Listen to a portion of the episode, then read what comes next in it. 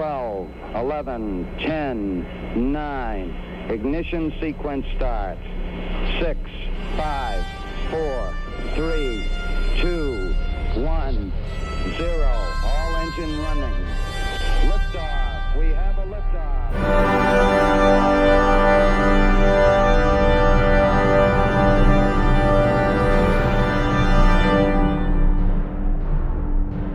Hallo und herzlich willkommen zu einer besonderen Folge vom Countdown Podcast.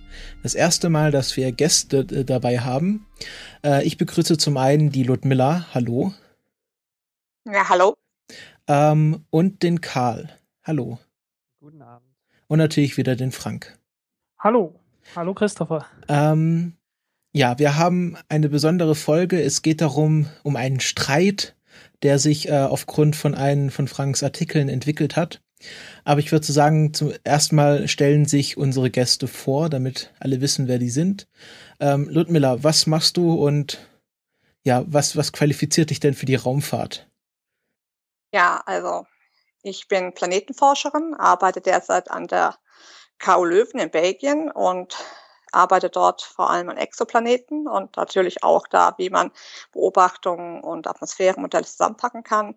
Und ich habe früher acht Jahre lang an der Uni Köln gearbeitet und war da unter anderem für die Archivierung der Mars Express und Venus Express und Rosetta Radio Science Daten verantwortlich. Das heißt, ich habe dann auch wirklich ähm, dabei gesessen, habe die Daten runtergeladen, aufgearbeitet und habe natürlich innerhalb so, von so einem Team mitbekommen, was für Probleme und Herausforderungen sich da stellen, wenn man Planetenforschung und da insbesondere bei, auf dem Mars betreiben möchte. Okay, also äh, First-Hand Experience sozusagen. Also näher kommt ja, man wahrscheinlich an den Mars zurzeit nicht.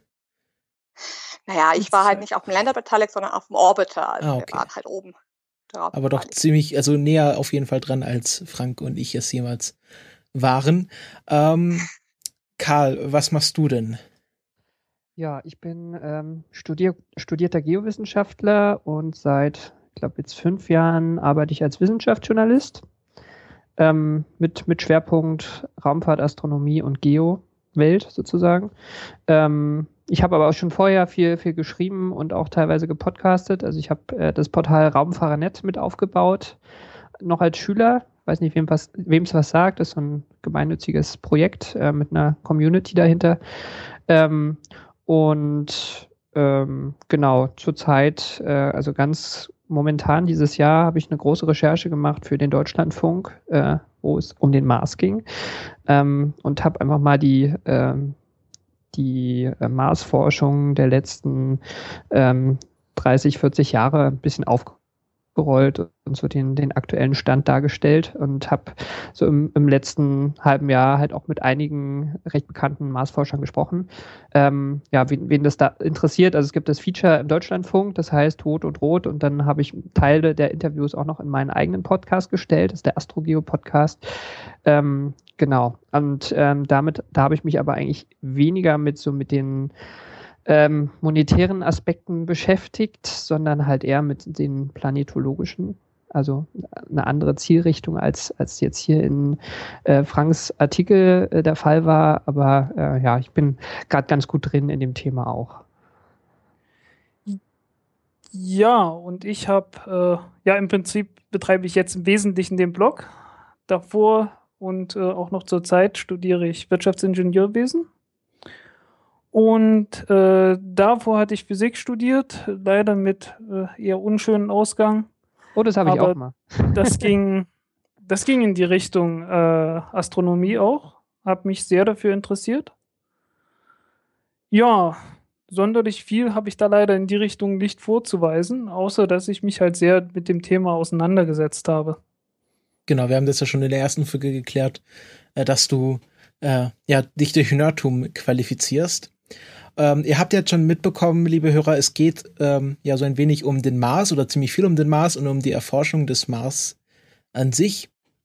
Und äh, es geht um einen Streit und der Streit hat angefangen mit einem Artikel von Frank. Und vielleicht könntest du da noch mal kurz paraphrasieren, was du in dem Artikel vorgeschlagen hast.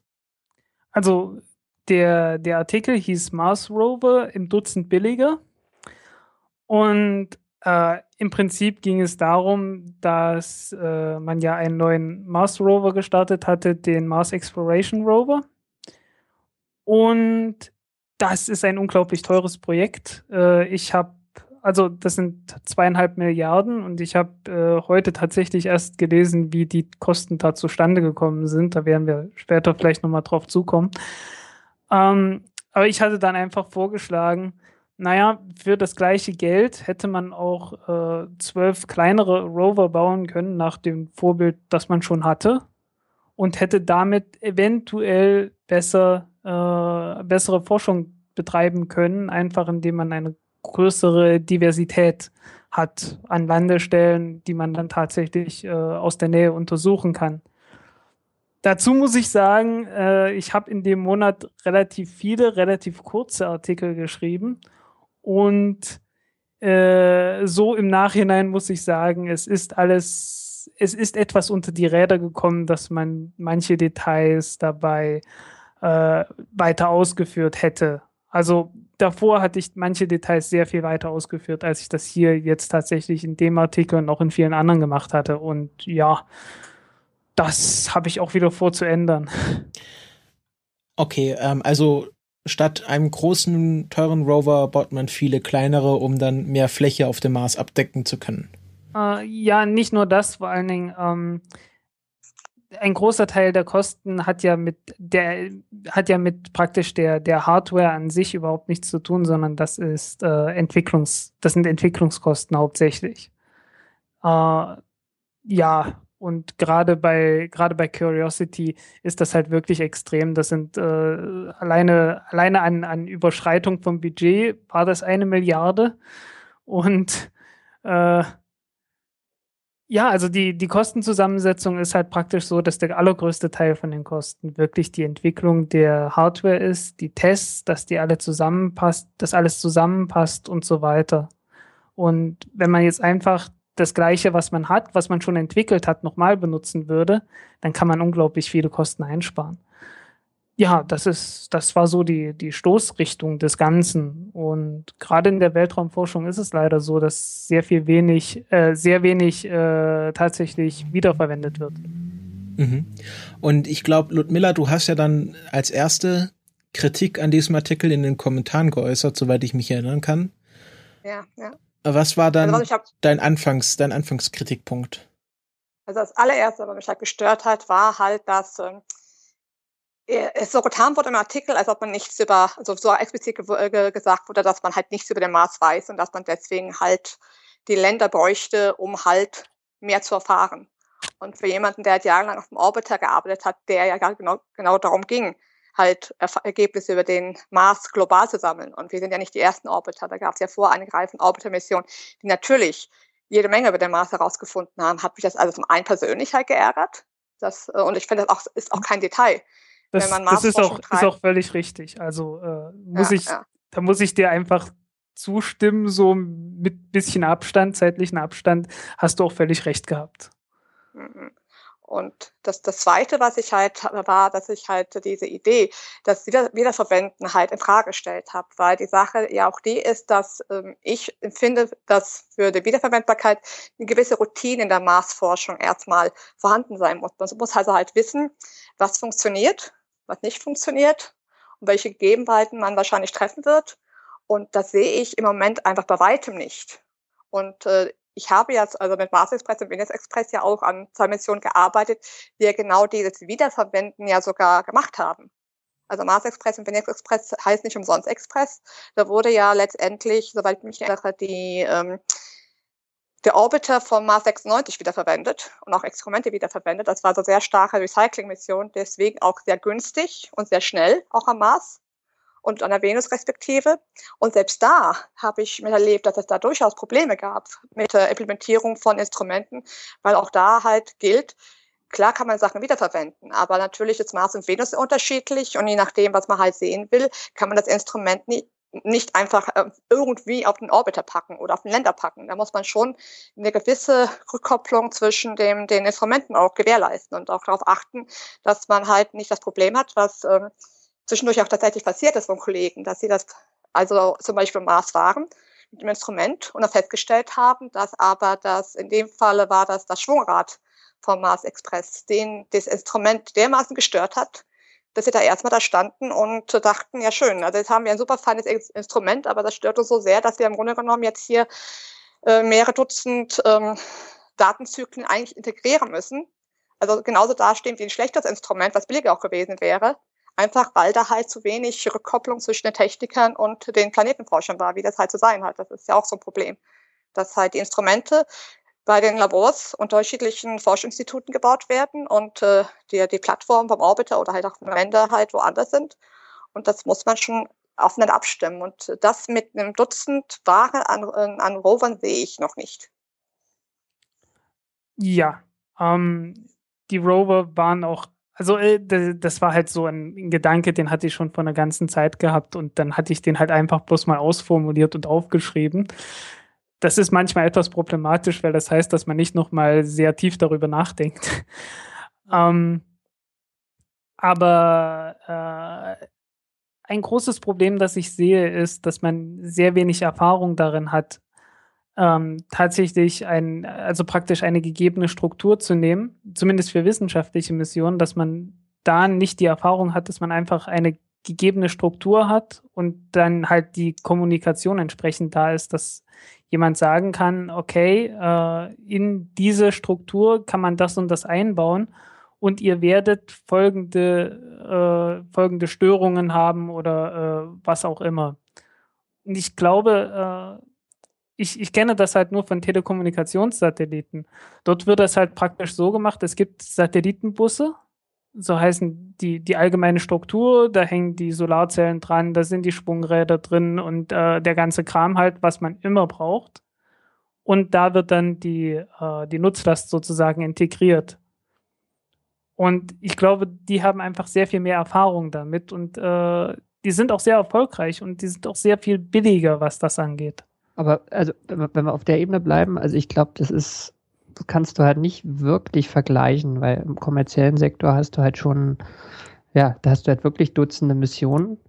Ähm, mhm. Auf dem Mars, ähm, diese Logik, dass die Rover immer größer geworden sind bei der NASA, da, da steckt ja schon was dahinter. Ne? Also die ja. äh, Mars Exploration Rovers, also Spirit and Opportunity, die waren, glaube ich, 180 Kilo oder was, ähm, die hatten ja diese, diese Auslegung auf drei Monate. Ne? Opportunity hält jetzt irgendwie nach äh, elf, zwölf Jahren immer noch.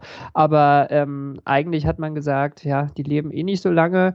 Und einer der Hauptgründe dafür war halt, äh, dass die mit Solarzellen fahren und ähm, äh, man gar nicht wusste, wie das jetzt mit dem Staub ist und ob die nicht, den, nicht ziemlich schnell die Puste ausgeht.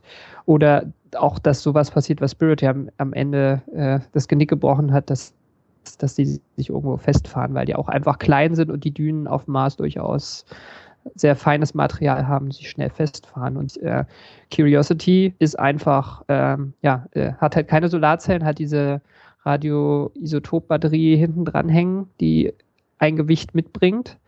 Ähm, und, und dadurch hast du das Solarzellenproblem nicht mehr und ähm, durch die größeren Räder und die bessere, ähm, robustere Radaufhängung ähm, erstmal auch weniger Probleme, mal in der Düne festzustecken, zumindest potenziell.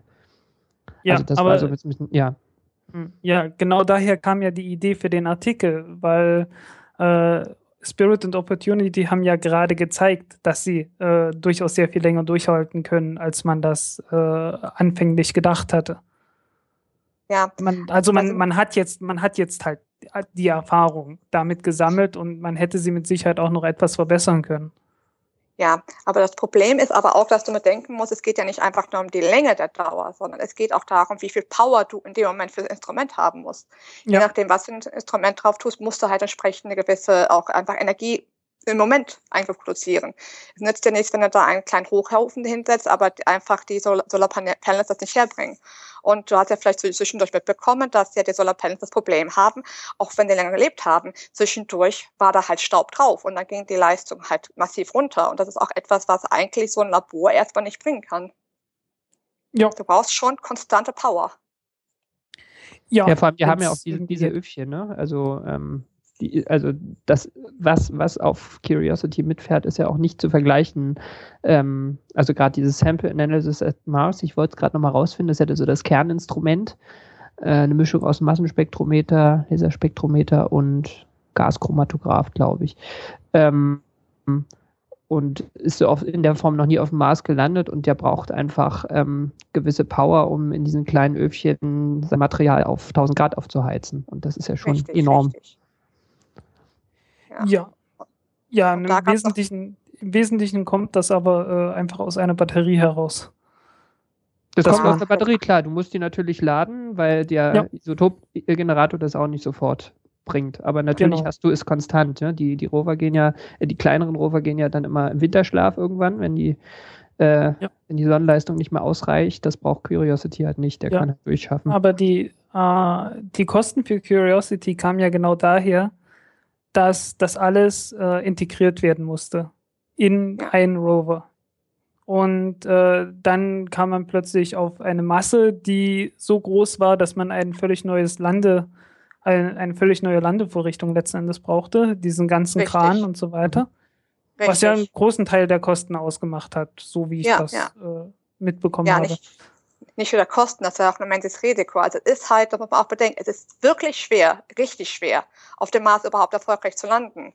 Also die Erfahrungen ja. haben, es ist ja nicht so, als der erste Land, es sind ja einige Länder zu Schrott gegangen. Das Problem beim Mars ist einfach, dass die Atmosphäre wirklich sehr dünn ist. Also wir sprechen hier wirklich von Drücken von, von einem Hundertstel von dem auf der Erde. Ja. Das heißt, sie ist wirklich zu dünn, um effektiv zu bremsen. Andererseits aber trotzdem noch dick genug, dass man Hitzeschild braucht und andererseits halt doch halt ähm, doch auch ähm, turbulent genug, dass du da teilweise auch Stürme halt haben kannst. Deswegen man heutzutage ja auch aufgrund der Erfahrung der Orbiter ja auch zum Beispiel schaut, dass man den äh, Rover halt äh, so landet, dass man möglicherweise nicht in eine Sturmsaison halt rübergeht. Weil dann hat man das Problem, dass halt wirklich alles mit, mit Staub bedeckt ist und äh, die Atmosphäre halt so dicht ist, dass man unter Umständen noch nicht mehr Kontakt zum Rover halt herstellen kann.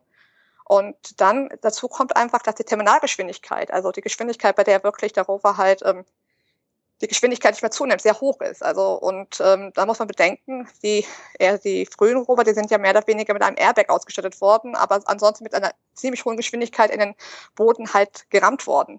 Und das äh, stellt natürlich auch hohe Anforderungen an, auch an die Instrumente. Die müssen das ja auch abkönnen. Die müssen auch in der Lage sein, diese G-Kräfte dann auch entsprechend aushalten zu können.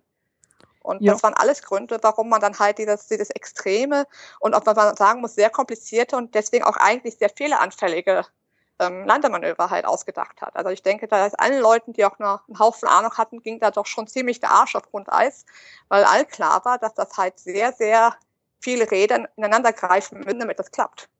Genau, ja. Daher kam ja auch der Preis dann am Ende. Ja, ja das hätte, das hätte ich, ich frage mich halt, ich frage mich da halt nur, ähm, ob man nicht hätte überlegen können, dass man das ganz anders macht. Uh, zum Beispiel jetzt mal willkürliches Beispiel, das ich mir vor fünf Minuten ausgedacht habe. Na, okay, etwas mehr, also fünf Minuten bevor wir uns hier äh, gesprochen haben.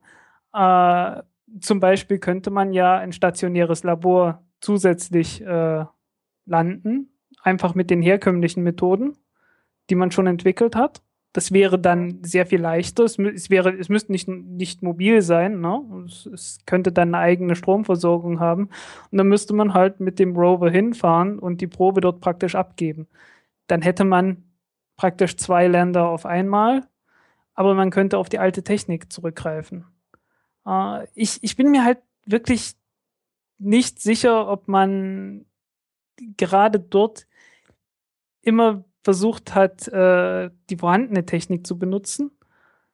Oder ob man nicht so ein bisschen, also ich, ich kann das sehr gut verstehen, dass man halt diesen Ehrgeiz hat, äh, etwas Neues zu machen und etwas äh, sehr viel Besseres zu machen. Ich kann das sehr gut verstehen, wirklich.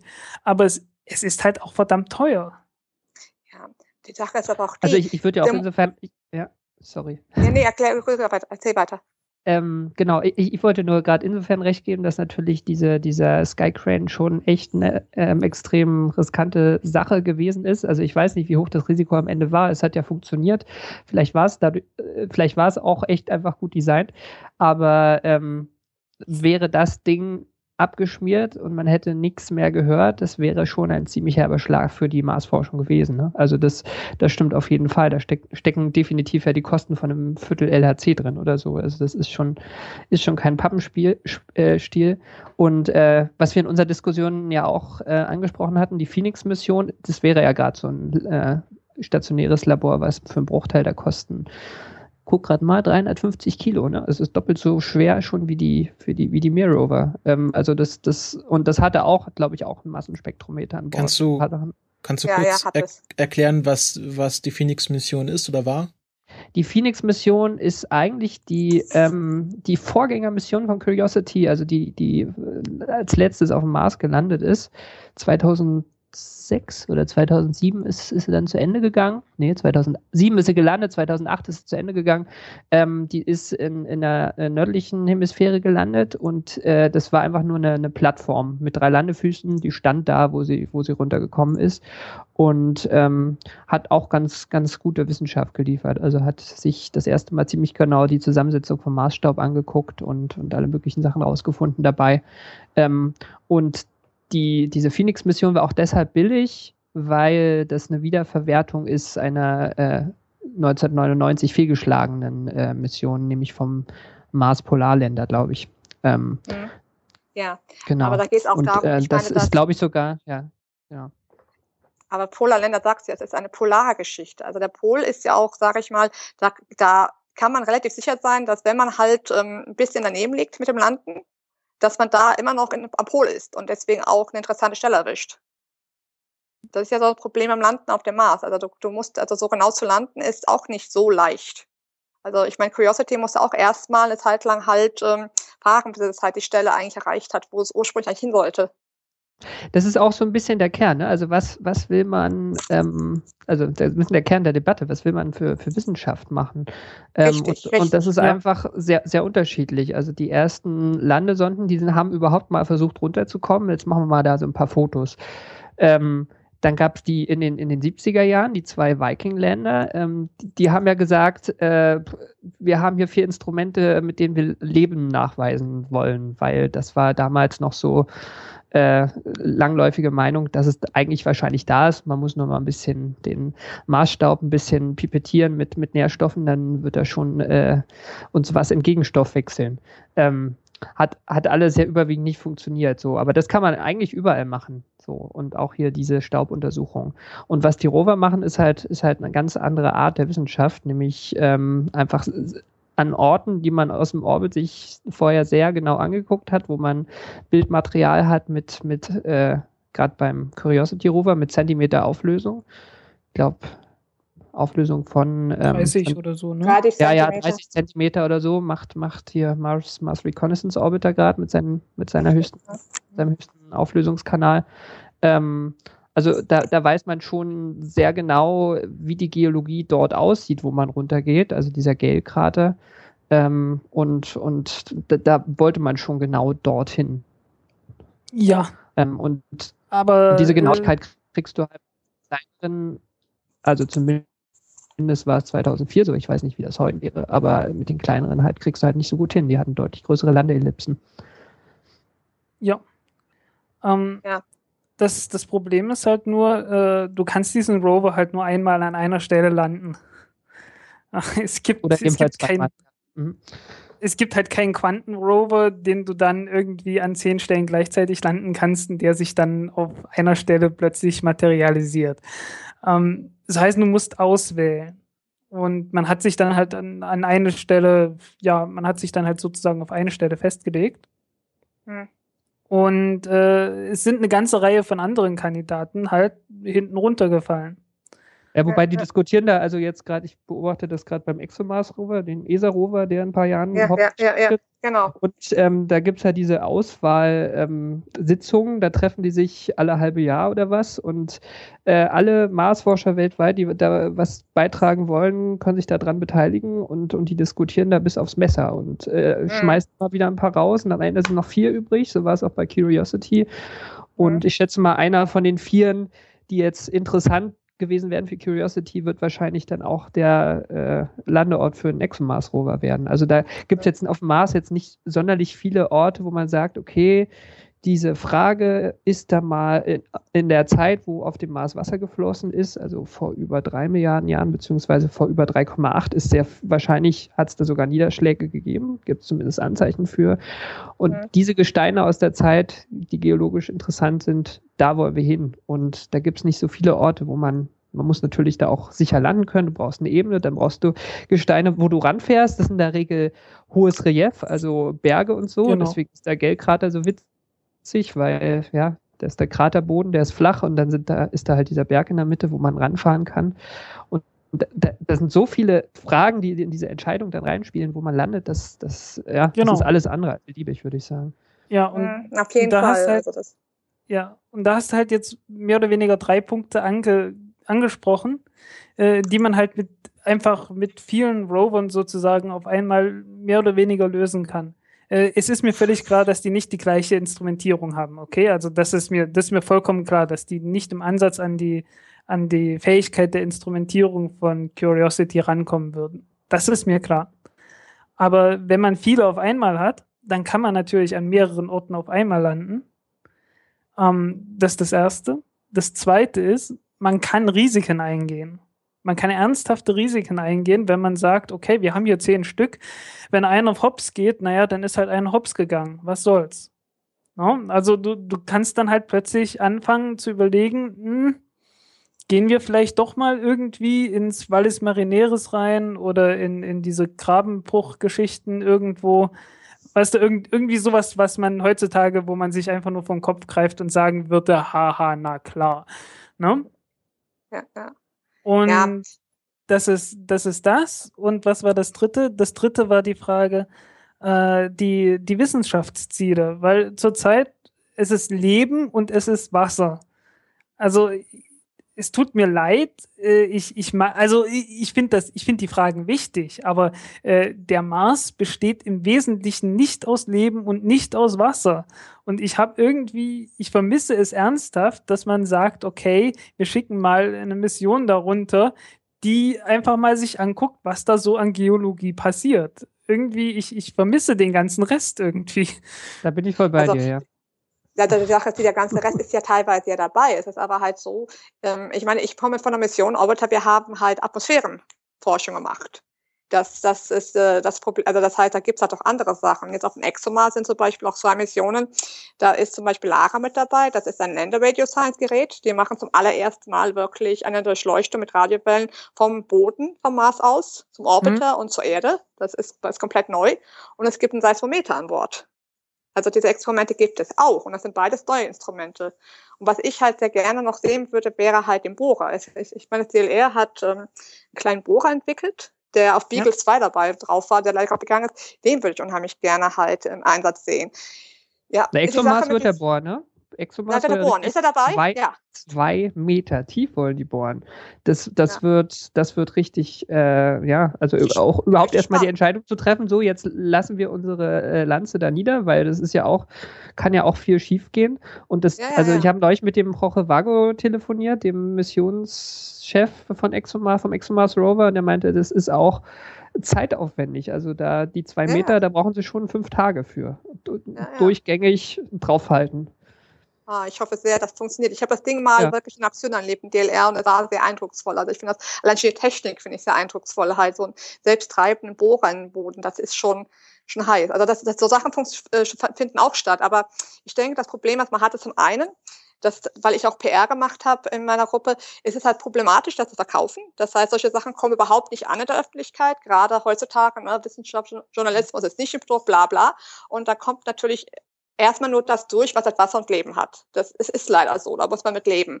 Und das Ganze schlägt sich auch ein bisschen halt im Funding wieder. Also immer halt, ähm, du kannst ja nicht einfach einen Mars-Rover hinfliegen. Das Ganze musst du Jahrzehnte im Voraus halt planen und du musst natürlich Forschungsziele definieren.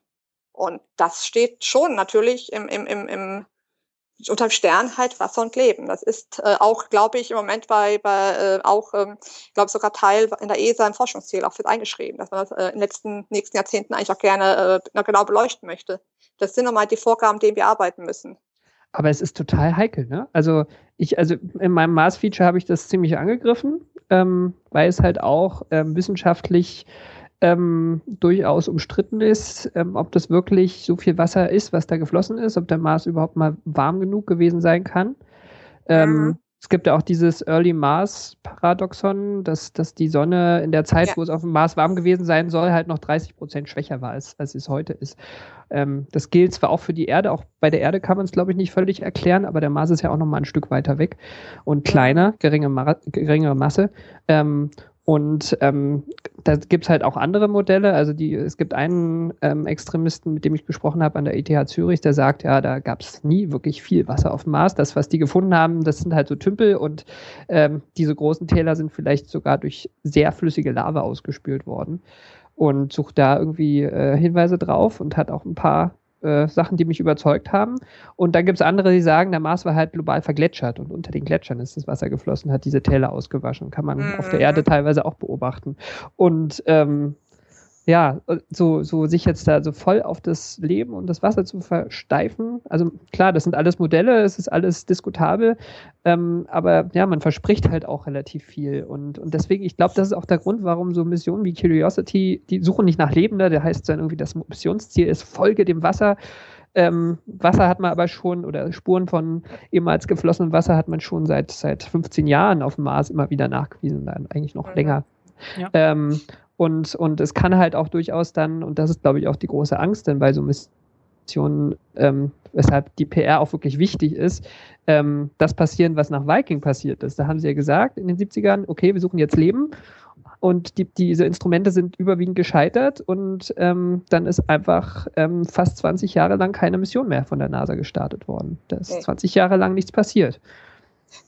Ja. Also ich glaube, das, ja. das, ist, das, das ist halt die Sache der Wahrnehmung, was dadurch passiert. Also ich, ich denke schon, dass wir als Planetenforscher da, ich meine, ich habe das bei Exoplaneten ja auch. Also dass, dass man halt immer so sieht, hier zweite Erde, bla bla, was mir auch erst selbst auch so zum Hals raushängt. Ich finde es viel spannender halt zu gucken, was überhaupt für eine große Diversität von, von Planeten da eigentlich da draußen gibt. Und das ist auch mein Forschungsziel eigentlich, so gucken, was da eigentlich eigentlich anders sein kann als die Erde. Aber es ist natürlich auch so eine Sache, dass man halt da ein bisschen ähm, man muss sich halt an die Gegebenheiten so ein bisschen arrangieren und damit halt klarkommen, dass es halt leider, dass es halt so ist, dass man mit, ähm, dass die Leute halt immer so ein bisschen halt in Richtung Leben ist und dann aber trotzdem was machen, was halt auch äh, Ergebnisse bringt, wenn man halt kein Leben findet oder kein Wasser findet. Also ich denke schon, dass man da inzwischen so, so abgeklärt ist, dass man das eben nicht macht. Wir wollen eben nicht nur voll auf Leben setzen. Wir haben hier auch hier bei ExoMars diesen Trace Gas Orbiter drauf, wo es halt darum geht, wo das Methan herkommt. Ich meine, selbst wenn es in Anführungszeichen nur von, ähm, von äh, vulkanischen Quellen kommt, ist trotzdem super spannend, weil man eigentlich vorher gedacht hat, dass der Mars eigentlich so klein ist, dass er halt früh ausgekühlt ist und dass er geologisch tot ist. Aber das Methan muss ja von irgendwoher kommen. Und wenn es nicht biologisch ist, dann muss dann irgendeine Art von geologischer Aktivität her, herstammen wo die herkommt. Das ist schon spannend. Also das macht man halt schon. Man macht das halt, ich habe so ein bisschen den Eindruck, wir machen das halt so ein bisschen nebenher, versuchen das halt so ein bisschen zu verkaufen. Und ich denke, dass die Funding Agencies das schon sehen, dass wir da halt auch jede Menge andere Sachen machen. Die sehen ja unsere Publikationen. Die sehen, was, wie viel können wir halt publizieren zum Thema und wie viel wird dann auch wieder zitiert von anderen Leuten. Das, das Ganze passiert aber leider so ein bisschen, habe ich den Eindruck, unter Ausschluss der Öffentlichkeit ein bisschen. Nicht, weil wir jetzt nicht publizieren, sondern weil die Leute, weil halt auch die, die PR und äh, die Medien halt sehr stark auf diese Leben- und Wassergeschichte fokussiert sind. Und ich weiß ehrlich gesagt nicht, wie man das ändern könnte. Hm. Ja, das, das nächste Problem ist ja, äh, dass Curiosity selbst äh, ist eigentlich völlig egal, wie erfolgreich der ist. Also wenn jetzt nicht was ganz Spektakuläres passiert, ist diese Mission ein riesengroßes Problem. Einfach weil sie unglaublich weit über das Budget drüber ist. Ja. es sind zweieinhalb Milliarden. Da, da, da, muss man dann einfach sagen, okay, das Ding ist zu teuer. Und zwar egal, wie man das, also das, das kann man gar nicht anders sagen. Das, das Wobei man muss natürlich in Relation sieht, ne, dass ich, ich, das, das ähm, planetologische ähm, Mars-Budget der NASA liegt im Bereich von, ich habe es mal ausgerechnet, ich glaube für 2008 oder was in der Zeit, wo Curiosity... Anderthalb oder zwei Milliarden? Irgend ähm, ne? Pro Jahr waren es damals 700 Millionen. Was jetzt verglichen mit zwei Milliarden auch nicht so viel ist, aber ist natürlich äh, deutlich mehr, als was in Europa zum Beispiel zur Verfügung steht. Ne? Also ExoMars Rover soll, glaube ich, auch mindestens 1,2 kosten. Wahrscheinlich werden das auch noch mehr irgendwann. Ähm, also man muss es natürlich im Kontext sehen von dem Budget, was zur Verfügung steht. Also die NASA Gut, hat, glaube ich, ein Budget von grob ExoMars, 16. Ähm, ich, also, ich ja. denke, ein, ein, großes Problem bei Curiosity war ja tatsächlich diese Verschiebung um zwei Jahre, dass sie halt gemerkt haben, dass sie halt nicht rechtzeitig fertig werden würden. Ich glaube, das war so das Hauptproblem, dass da das Budget natürlich explodiert ist. Wobei das Problem einfach war, ja. dass man jetzt durch die zwei Jahre, weil das Marsfenster, das Landefenster war halt normal zu dem Zeitpunkt. Wenn das vorbei ist, ist es vorbei. Da kannst du jetzt nichts machen. Und die Leute jetzt entlassen und dann in zwei Jahren wieder einstellen, ist auch blöd. Ich meine, das Problem haben wir der Planetenforschung auch die ganze Zeit. Es, es, erklärt vielleicht auch so ein bisschen, warum man so wenig Sachen wiederverwendet. Es ist halt schon so, dass man da einen gewissen Schweinezyklus hat, der verdammt kurz ist. Also sehr viel Forschung wird halt wirklich von Doktoranden oder von Leuten auf befristeten Verträgen halt äh, ge gefahren. Und das mhm. ist teilweise echt so, dass man halt die Leute nach ein paar Jahren sind die schlicht weg. Und dementsprechend auch deren Erfahrungen. Also natürlich kann man versuchen, halt einen Teil der Sachen auch, auch zu behalten. Aber das ist halt eine gewisse Fluktuation ist da schon dabei. Und wenn man halt dann 10, 20 Jahre halt dann, ähm, dann fahren muss und dann hat man die Erfahrung und dann sind die Leute aus irgendwelchen Gründen über die Arbeitsgruppe aufgelöst, weil der Professor in Rente geht, ja, dann ist das Know-how einfach nicht mehr da. Ja. Dann kann man das halt nicht wieder verwenden. Ja, und äh, das, also ich hatte mir vorhin noch in, in, ein paar Studien in der Richtung durchgelesen, das deckt sich dann mehr oder weniger damit also äh, ja, man war halt irgendwie bei 1,6 Milliarden gewesen. Dann hat man gesagt, ja, wir brauchen jetzt irgendwie noch reichlich 100 Millionen, um das Ganze doch noch rechtzeitig fertig zu machen, weil man ein bisschen über dem Budget war. Und äh, dann hieß es, ja, das könnt ihr aber nicht ganz kriegen. Und dann, dann ging es halt richtig ab erst. Ja, ja. Leider. Äh, ja. ja, das war dann auch so ein bisschen Fe ja, Fehlplanung dann auch. Dann hat man ja auch wenig ja, Chancen. Natürlich. Natürlich. Ähm, eine andere Sache, die natürlich auch äh, ist, ich hatte ja auch einen, einen Artikel geschrieben über die, äh, über die indische Mars-Mission, ne? Mhm. Äh, und die, die war, glaube ich, billiger als das Budget für diesen ähm, Gravity. Gravity, ne? Das war ja der Vergleich damals. Ja, ja also ja, ist letzten Endes äh, egal. Also was äh, der, der Punkt, was die gemacht haben, ist, die haben einfach einen Satelliten genommen und nicht zum ersten Mal. Also die, die indische ja, Raumfahrt, äh, äh, Raumforschung letzten Endes besteht ja zurzeit aus zwei Missionen. Das war erstmal Chandrayaan, die äh, Mission zum Mond, und jetzt halt äh, Mangayan zum Mars. Und beide bestehen praktisch aus einem, äh, ja, etwas, das eigentlich ein geostationärer Satellit gewesen wäre, ausgerüstet mit äh, einigen Messinstrumenten und die hat man dann halt nicht in geostationären Orbit gebracht, sondern das eine Mal zum Mond und das eine Mal zum Mars. Und deswegen konnte man das dann auch so billig machen. Letzten Endes ist äh, das Budget für, für, diese, für die Mission durchaus gut vergleichbar dann auch mit den, äh, mit den Budgets von normalen Nachrichtensatelliten. Äh, dort macht dann der, der Start von der Rakete sowas wie, naja, ungefähr ein Drittel, so 30 bis 40 Prozent der gesamten Kosten äh, sind halt wirklich die Rakete, die man braucht und der Start. Und der Rest ist dann halt äh, das Geld, was man für die Durchführung der Mission braucht und für, äh, für die Hardware sozusagen. Ne? Und das ist, äh, das ist bei dem indischen äh, Programm durchaus äh, auch so in dem Rahmen. Wenn man das Ganze dann mit, mit der europäischen und der amerikanischen Weltraumforschung vergleicht, da macht der Start dann eigentlich einen sehr kleinen Teil aus. Also äh, wir reden hier so von Größenordnungen von, naja, 12 Prozent. Also ich hatte mir jetzt eine Reihe von Missionen bei der ESA durchgeguckt, das war meistens sowas um die 12 Prozent. Mhm. Und bei der NASA sind es eher so Richtung 10 Prozent, was mhm. die, äh, ja, was halt die Rakete ausmacht. Und ich finde das halt merkwürdig, weil es wird immer gesagt, ja, wir müssen so, das Ganze ist so unglaublich teuer, weil wir müssen so unglaublich viel Masse einsparen, weil sonst wird das ja alles so teuer. Aber äh, tatsächlich ist es halt so, äh, die, die Masserestriktion ist gar nicht so schlimm. Man könnte einfach nur eine größere, teure Rakete nehmen und dann könnte man plötzlich viel einfachere und schwerere Instrumente einfach benutzen. Und Aber äh, ich, ich bin mir nicht, ich bin mir einfach nicht also ich, ich sehe nicht, dass man dort wirklich ernsthaft drüber nachdenkt und ernsthaft äh, die, die billigsten, die billigste Variante findet.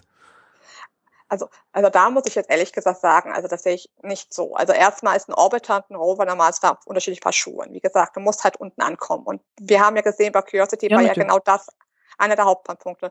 Und dann ist so eine Sache. Ich glaube, beim indischen ging's, äh, Satelliten ging es ja erstmal darum zu zeigen, dass sie es als kleine neue Raumfahrtstation überhaupt schaffen, am Mars anzukommen. Das ist genau, ja nicht ja. gerade, das war, und das muss, haben die Japaner ja nicht hingekriegt. Ich meine, das ist, glaube ich, die größte Freude der Inder, dass sie ja die JAXA geschlagen haben.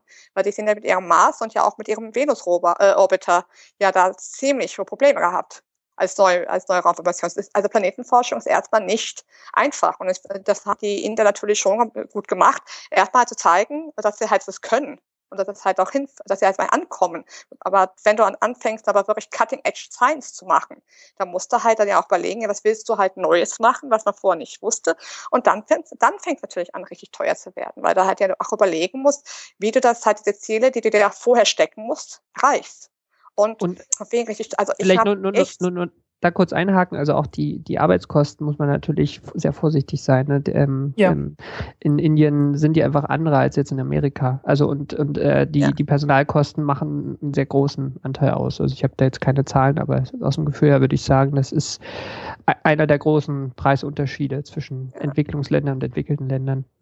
Ja, aber wie gesagt, also bei Nachrichtensatelliten ist es halt, die ja äh, durchaus im, im Westen halt auch gebaut werden, da ist dann halt die Hardware und der äh, äh, Blödsinn, da ist der Start dann halt auch so 30, 40 Prozent. Also da ist die, die Hardware schon deutlich billiger letzten ja. Endes. Äh, dass die, äh, dass natürlich noch sehr viel Kosten für die eigentliche Missionsbegleitung und die Durchführung und so weiter dazukommen, das ist auch klar. Also man wird, man kann das nicht hundertprozentig miteinander vergleichen. Das ist auch klar, ja. Also das, ich finde, das ist überhaupt gar nicht klar. Ich meine, ich war ja Planetenforscherin. Und das allererste, was man zu hören kriegt, wenn man da arbeitet, ist, ja, wenn die Mission fehlschlägt, dann kann es sein, dass es auf der Straße steht von heute auf morgen. Weil, also ich, ich kenne echt wenige Bereiche in, in der Forschung, wo man also so große persönliche Risiken auf sich nehmen muss, um überhaupt am Ball bleiben zu können. Also, also ich habe so oft gesehen, dass Missionen eben so kurz davor standen, gecancelt zu werden, weil es hieß, ja, wir müssten einsparen, einsparen. Und das erste, was wir eingespart haben, waren Personalmittel und das zweite waren Tests.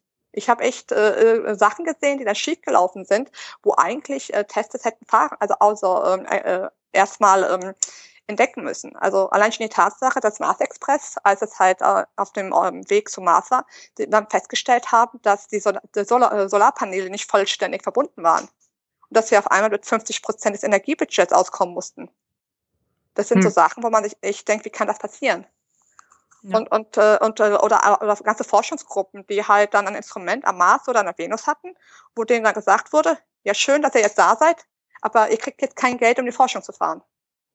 Es, es ja. gab sogar damals bei Cassini Huygens, bei der Huygens-Landung, gab es einen offenen Brief von Planetenforschern bei Spiegel Online, die gesagt haben, jetzt haben wir die Daten von Huygens, also das war der, der Lander auf, auf Titan, und ja. wir haben kein Geld, um das auszuwerten. Also ich glaube nicht, dass das Budget, dass da nicht über das Budget nachgedacht wird. Also es wird da massiv gespart. Also ich habe also ich habe nicht den Eindruck, als ob wir in Geld schwimmen würden. Ganz im Gegenteil. Äh, ja, das, das meine ich nicht. Äh, ich meine nicht, dass man, äh, dass man jetzt mit Geld schwimmen würde. Äh, ich sehe einfach nur, es, es passt so rein ökonomisch einfach vieles nicht zusammen. Das ist halt, das ist halt der Punkt. Es, es passt so unglaublich viel einfach nicht so ganz zusammen. Äh, man, man nimmt äh, eine kleine russische Rakete wie die Rokot, äh, Rakot, egal wie jetzt, jetzt richtig ausgesprochen wird, ähm, anstatt halt zum Beispiel die Vega, um da hoffentlich irgendwie Geld einzusparen. Und dann, äh, dann stürzt dann halt das mal eben ab. Und jetzt die, äh, die nächsten Mars-Missionen gehen alle beide mit der Proton-Rakete hoch. Hoffentlich funktioniert das alles. Äh, man hat jetzt einen wichtigen Fehler bei der Proton-Rakete gefunden. Also man kann davon ausgehen, die wird jetzt wohl etwas zuverlässiger sein, als sie in der Vergangenheit war. Aber äh, mh, hm, na? Ja, äh, man, man, man schlitzt da doch etwas. Man, man fragt sich dann doch, hätte man nicht einfach alles zusammen mit einer äh, Ariane 5 dann starten können? Das kommt so fast hin. Nicht ganz, aber fast wobei das Problem mit der Proton also jetzt von westlicher Sicht ja relativ in Anführungszeichen also spät aufgetreten sind. Also man hat die Verträge werden ja früh genug, werden ja sehr früh abgeschlossen. Ja. Und ich glaube, es ist schwer, schwer da rauszukommen. Also ich weiß noch damals, als wir Rosetta gestartet haben, da gab es auch vorher mit der, der mit der mit der damaligen äh, Version von Ariane, der Ariane 5, gab es ein Problem, mit dem Wettersatelliten, der vorher halt abgestürzt ist. Und da ja. hat man erstmal alles ausgesetzt und da hat man echt Blut und Wasser geschwitzt, ne? weil Rosetta ist ja auch zum Beispiel ein, ein rechtes Großprojekt und da hing ja eine ganze Menge dran. Ja. Und da haben die, ich habe ich noch miterlebt, wie die Leute da äh, irgendwie was gefunden haben am Boden der Rakete und da jemanden haben eingefliegen lassen, um zu gucken, ob die Hitzekacheln auch alle fest verbunden sind. Also richtig so mit, mit ähm, Klettergerüst und Kletterhalterung hochgeklettert, also sich abgelassen und zu schauen, ist alles auch noch fest. Eben weil da so viel dran hing. Also das, ja, das ist halt, es sind halt, also das Problem, gerade an der europäischen Sache ist auch, es sind so viele Sachen, die, die ähm, auch ähm, an verschiedenen Stellen es ist ja nicht ein, eine Sache ist ein Guss, sondern das Instrument ist in Italien, das andere ist in Frankreich, das eine in Deutschland, der Länder hier und hast du nicht gesehen, das sind halt genau. verschiedene genau. Sachen, die halt zusammenspielen müssen. Und ähm, mit Kollegen sagen wir immer, es ist genau andersherum. Es ist eigentlich sogar, ehrlich gesagt, ein Wunder, dass so viel überhaupt gut, so richtig gut funktioniert. Ich meine, die Sachen, wenn sie dann richtig gut gehen, dann, schmeißen ja dann wirklich auch bahnbrechende neue Ergebnisse aus. Also muss ja auch, man darf ja nicht vergessen, was man halt alles rausgefunden hat. Also die Sache mit diesen, dass zum Beispiel halt ähm, neue Strukturen entstehen können auf dem Mars, die halt, ähm, dass der Mars an sich geologisch aktiv ist und dass da halt noch Methan ist oder dass äh, dieser, dieser Mars dass halt der, der, Pol auch äh, substanziell aus Wasser besteht, dass es nicht nur eine Beimischung auf dem Pol ist. Das sind, das sind Sachen, die man halt durch diese Marsforschung herausgefunden hat oder halt diese Diskussion. Du meintest, dass das halt alles auch so verteilt ist bei der ESA. Ähm, und ich habe das, als äh, Frank den Artikel über das Hermes-Shuttle geschrieben hat, das geplant wurde. Da ging es ja auch darum, dass die Franzosen dann mehr Beteiligung haben wollten und dann beleidigt waren, als die Deutschen mehr, mehr Sachen bauen durften. Wäre es nicht sinnvoller, äh, gerade bei der ESA irgendwie so eine zentrale Stelle zu bauen, also so wie so eine Art Europäisches Parlament, aber dann halt für Raketenbau oder für Entwicklung, dass man da alle Fachkraft der ESA an einer Stelle konzentriert, anstatt sich da irgendwie so Nationalstaaten, Tümelei, äh, sich über ganz Europa verteilen zu müssen. Das Problem ist ja. das Prinzip der ESA, äh, wie, wie das mit den Geldern funktioniert, ne? weil jeder Mitgliedstaat zahlt ähm, Mitgliedsgebühren, so und so viele Millionen, und äh, dann gibt es den sogenannten Geo-Return. Also es ist die Regel ESA intern, dass mindestens äh, also oder grob 90 Prozent davon wieder im eigenen Land landen sollten. Einfach, dass jedes Mitgliedsland auch was davon hat. Also ich war jetzt neulich in Polen, die sind seit drei Jahren Mitglied und zahlen jetzt auch noch nicht so viel. Aber da ist auch die ESA dann total hinterher, dass die, dass die auch diesen Geo-Return erreichen. Die Polen haben das jetzt noch nicht geschafft, haben irgendwie nur 60 Prozent oder was zurzeit zurückgekriegt und versuchen das noch zu verbessern.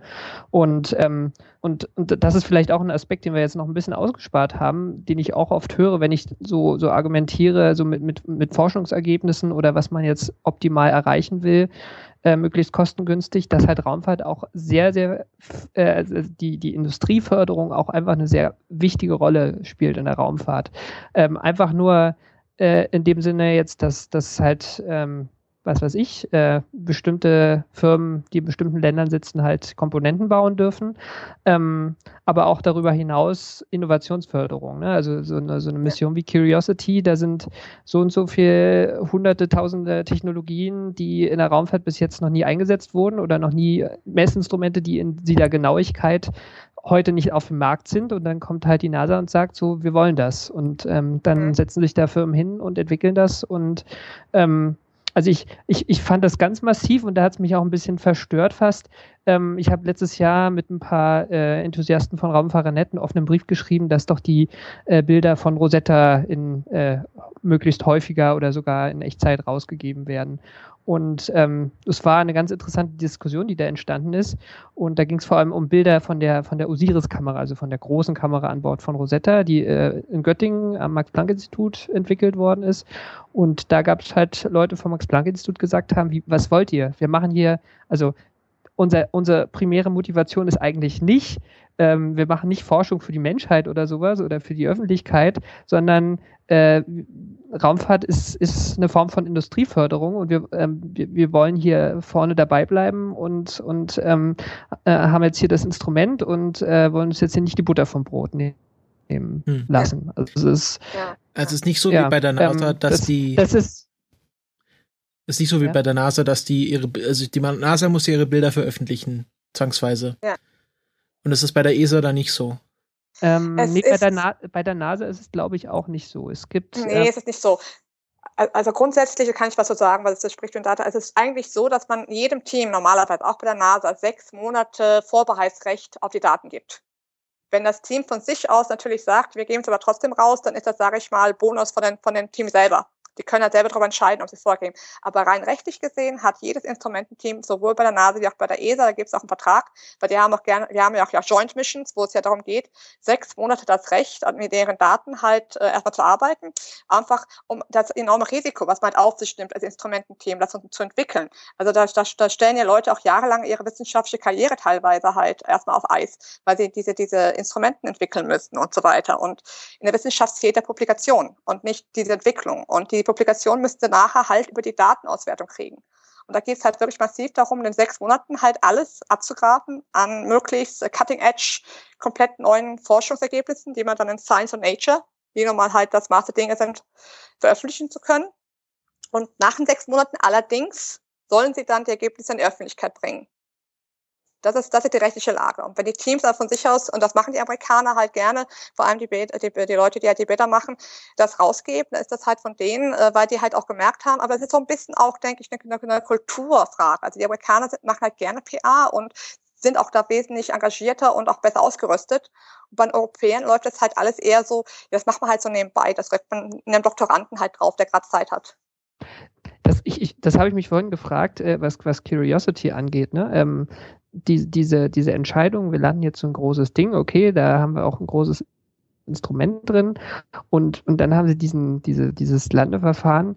Ähm, und ich frage mich ja, inwiefern das vielleicht auch zumindest in die Entscheidung, sowas zu machen, reinspielt, dass man das PR-technisch halt schon gut verwerten kann. Also zumindest haben die das ja unglaublich gut gemacht, ne? Mit hier, mit mhm.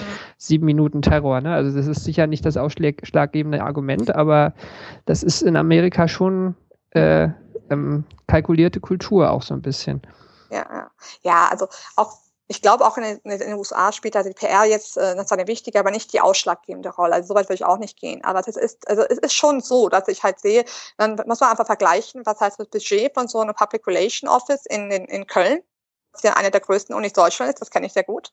Und äh, so Vergleich, sage ich mal, ähm, äh, äh, Boston, New York, was da dann Leuten dahinter steht. Also die Leute haben da Grafiker im Haus teilweise. Da kann man hingehen oder haben direkt ein, ein, ein, ein äh, Netzwerk an Grafikern, die in die Bilder liefern oder, oder, oder äh, Videos machen und so weiter und so fort. Da steckt einfach ein ganz anderes Netzwerk von vornherein drin. Also das ist halt auch historisch gewachsen, weil natürlich die amerikanischen Unis sich von vornherein eher halt über Spenden finanzieren.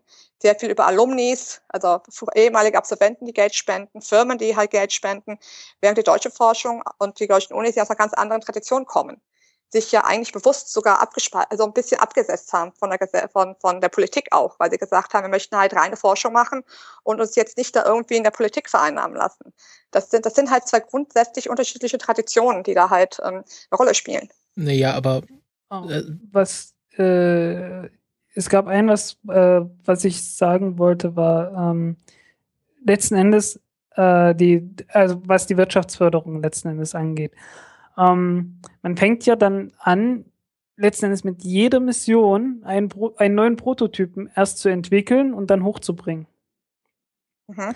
Und ich, also das, das würde man, glaube ich, in keinem anderen Bereich der Forschung machen.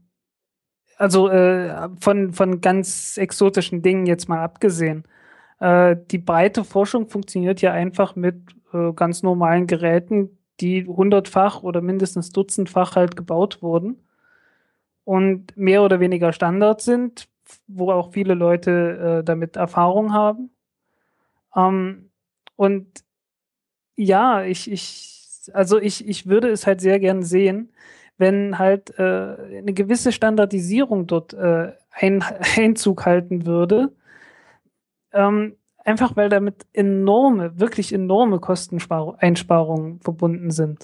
Aber das funktioniert in dem Moment nicht, wo du ähm, neue Konzepte ausprobierst. Ne? Also klar, ja, ähm, aber, also, aber, also Mars-Missionen sind jetzt viele geflogen. Ähm, ähm, bei, bei Orbitern kann man die, die Argumentation führen, bei, bei Ländern, das, das Thema hatten wir ja eigentlich schon durch. Aber so eine Mission wie Rosetta zum Beispiel, ja, die ist so, so weit rausgeflogen wie noch nie eine Raumsonde mit Solarzellen. Und ähm, dann, also allein so dieses, dieses thermale und, und elektrische äh, Engineering irgendwie, das ist also einfach Raumfahrt ist halt, gerade wenn du, wenn du so Cutting-Edge-Missionen machst, ist einfach, es sind so viele ähm, Aspekte, die, die neu sind, wieder bei jedem neuen Missionstyp neu sind. Ja, da fliegst du mal seit, seit Jahrzehnten mal wieder zum Merkur. So bist du extrem dicht an der Sonne dran und, und musst da auch erstmal hinkommen und alles. Also ich, ich, ich wage zu bezweifeln, dass das, dass das geht bei das geht, ginge halt nur, wenn man die Mission ganz anders ähm, plant. Ja? Also wenn du sagst, okay, wir schicken jetzt da, wie du sagst, wir schicken jetzt zehn Sonden zusammen zum, zum Merkur und wenn drei davon hops gehen und auf dem Weg ist das auch nicht schlimm. Ähm, aber äh, naja, dann wird Raumfahrt, äh, glaube ich, also dann wird die Forschung auch, auch langweilig. Äh, ah. ähm, glaube ich. Also du, du kannst dann auch weniger ähm, ausprobieren, also äh, Dinge ausprobieren, die man bis jetzt nicht gemacht hat, glaube ich. Naja, äh, ich sage ja nicht, dass man gar nichts Neues machen soll, sondern einfach nur, dass man, äh, dass man nicht jede Kamera neu nochmal komplett neu entwickelt. Ich habe immer so dieses Gefühl, jedes Mal, wenn da eine, eine ganz strunzdoofe Kamera irgendwo installiert wird, dann steht darunter gleich noch ein Werbeblock, wie toll diese neue, neu konstruierte Kamera von so und so jetzt ist. Ja, das ist Aber PR. es Ja. ist halt eine verdammte Kamera. Das ist nichts Besonderes. Und auch ein also, Spekt- nein, nein, nein, und auch ein nein, nein, nein. Spektrograph ist jetzt nichts Neues. Und weißt Ja, du, also, also- es, es gibt einfach, es gibt einfach so unendlich viele Dinge, äh, bei denen ich sagen würde, nehmt einfach irgendwas, das schon entwickelt wurde, das schon von der Stange ist, das jetzt vielleicht irgendwie 20% schlechter ist, aber ist doch jetzt auch erstmal scheißegal und konzentriert euch dann auf ein oder zwei Instrumente, wo es dann halt wirklich entscheidend ist. Also jetzt mal zur Kamera, also zum Beispiel auf Mars Express, da würde dir jetzt der leider jetzt verstorbene Gerhard Neukums aber jetzt massiv widersprechen. Ich meine, das Tolle an deren Kamera war ja, dass sie zum einen halt drei verschiedene Farbkanäle hatten, zum anderen 3D, 3D-Bilder gemacht haben vom Mars. Ich meine, das, das, das war ja schon eine super Geschichte, dass man das Ganze plastisch hatte. Und das ist natürlich schon etwas, was man halt dann schon nicht von der Stange kriegt. Äh, Und, war, das ähm, nicht, war das nicht einfach so, ein, so, so eine Frage von Zeitverzögerung? Das war doch eigentlich mehr Nee, nee, ist eine, ist eine Nee, Stereokamera. nee, nee. Ja, eine Stereokamera. Und äh, okay, das Ja, war jetzt auch, zwei auch Objektive. recycelt. Ah, okay. Das war, Muss ich, mir mal, muss ich mir mal genauer anschauen, okay. Ja, das war schon, das war schon, also da war der stolz drauf und das zu Recht. Und äh, das war natürlich auch Und sozusagen Recycling vom Mars 96. Dadurch wurde es ein bisschen billiger. Aber da war das halt Cutting Edge und das hat super Ergebnisse geliefert.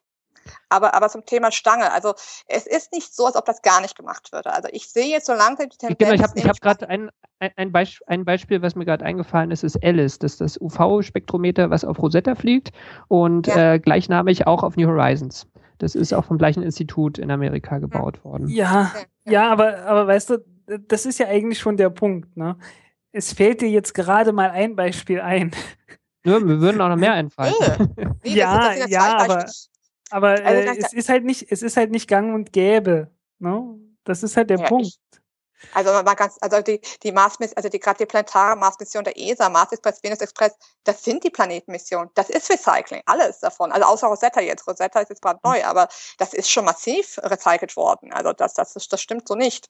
Aber von wegen, aber das mit der mit der ähm, normierten Plattform, die du vorgeschlagen hast, das Ja. sehe ich langsam auftauchen. Und zwar in der Erd, äh, bei Erdsatelliten, also Satelliten, die halt im Erdorbit bleiben oder in der Ja. Nähe bleiben.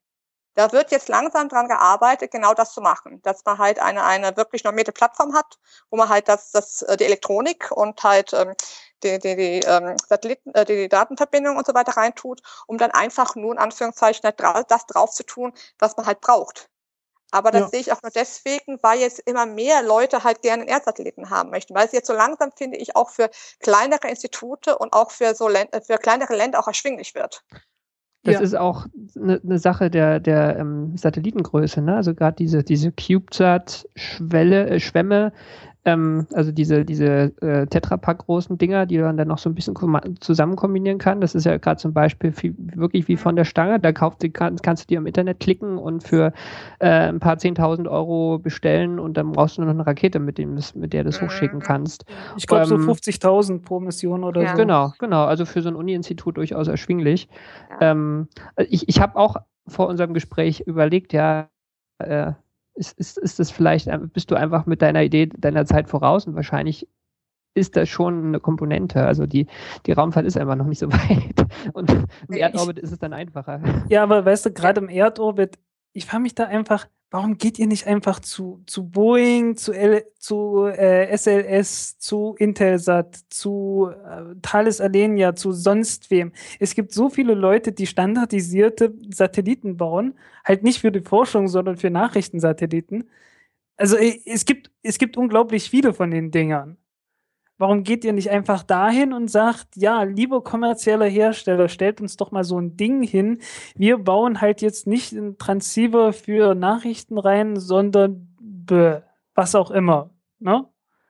Warum nehmt ihr nicht einfach das, was sowieso vorhanden ist, was vor allen Dingen schon dutzendfach gebaut wurde und deswegen alleine schon billig ist, wo alles bekannt ist, wo die, wo die Probleme aber, bekannt sind und so weiter? Sind, die, aber die Dinger sind halt für einen Erdorbit optimiert, ne? Also wenn du jetzt zum Mars ja, fliegst wir, oder zu Venus, ja, macht das ja schon mal einen großen Unterschied. Ja, aber, aber wir reden ja jetzt gerade von, von Erdsatelliten, okay, ne? Okay. Ja, also gerade gerade da kann man doch jetzt einfach was Kommerzielles nehmen, was sowieso schon da ist. Aber wieso? Das, wieso wie, wie gesagt, das passiert gerade. Das, also, das passiert gerade. Es es ist, also das hat mit den CubeSat angefangen und ich glaube, das hat die Leute so richtig überzeugt. Ich meine, ich habe, glaube ich, irgendwann mal mit dem DLR-Mensch mich drüber unterhalten. Die sind dabei, auch bei größeren. Also das, das geht in die Richtung, tatsächlich.